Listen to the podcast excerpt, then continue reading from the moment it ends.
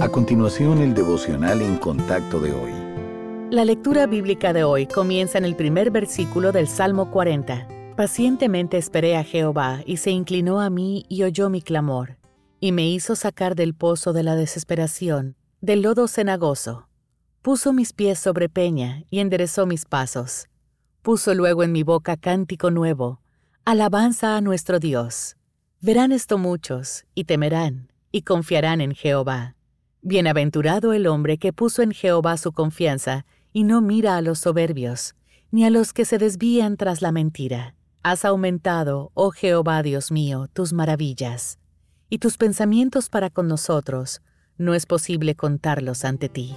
Si yo anunciare y hablare de ellos, no pueden ser enumerados.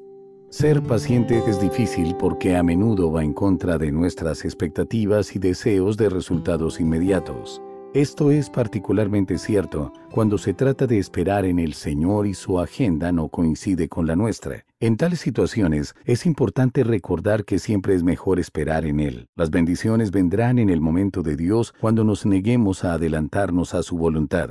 Pedimos al Señor lo que creemos que necesitamos basándonos en nuestra limitada información, pero el entendimiento de Dios es infinito. A veces dice no a nuestras peticiones, en otros casos, puede ajustar nuestro deseo para que coincida con el suyo, y a veces responde de una manera que no se parece nada a lo que pedimos, pero que será justo lo que necesitamos. Un corazón sumiso acepta la suave reorientación del omnipotente Padre Celestial al reconocer que Él siempre tiene la razón.